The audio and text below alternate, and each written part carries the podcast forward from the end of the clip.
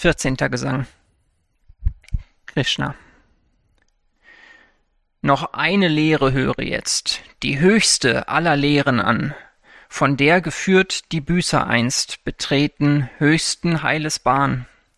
Durch sie wirst du mit mir vereint, befreit von der Geburten Zwang. Mag auch die Schöpfung sich erneuen, mag drohen der Welten Untergang. Das Brahma ist der Mutterschoß, der meiner Zeugung Frucht umhüllt, aus welchem dann, o Arjuna, das ganze Heer der Wesen quillt.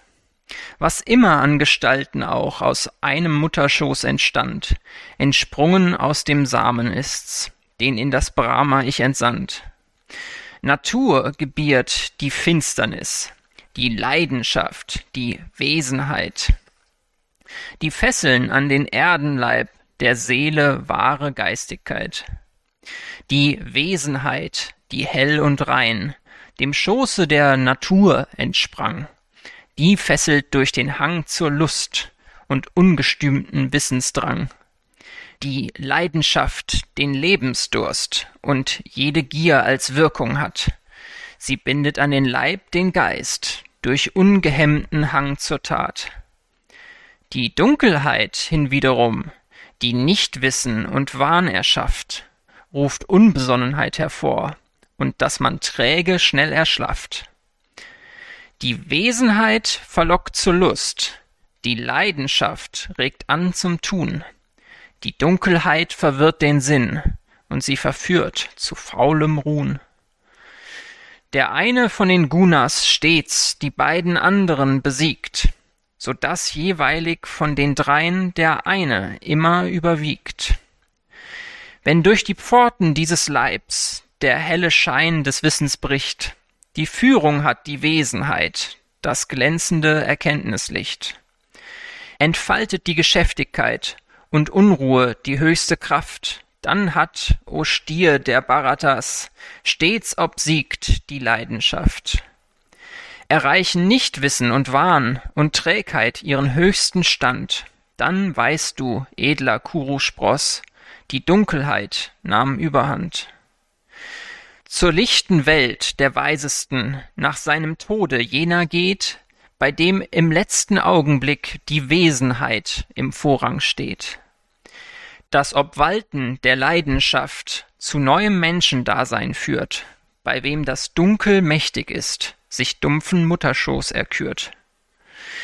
Die Früchte einer guten Tat sind makellos und wesenhaft. Des Dunkels Frucht ist Unverstand und Schmerz die Frucht der Leidenschaft. Aus Leidenschaft entsteht Begier und Weisheit aus der Wesenheit. Aus Dunkelheit der Unverstand, beschränkter Unbesonnenheit. Im Mittel hält die Leidenschaft, die Wesenheit trägt stets empor, doch wen des Dunkels Bann bestrickt, nach unten sinkt der arme Tor. Doch wer da weiß, dass diese drei der Taten Täter sind allein und auch erkennt, was drüber steht, geht in mein ewiges Wesen ein. Wer diese Dreiheit niederringt, aus welcher einst der Leib entstand, wird frei von Alter, Tod, Geburt und von der Schmerzen schwerem Band. Arjuna Nun sag, woran erkenne ich den, der diese Dreiheit hat besiegt? Wie lebt und wie bewirket er, dass ihre Macht ihm unterliegt? Krishna Wer, wo ein Guna ihm erscheint, er darum diesen doch nicht hasst, nach andern Gunas nicht begehrt, im Geiste ruhig und gefasst.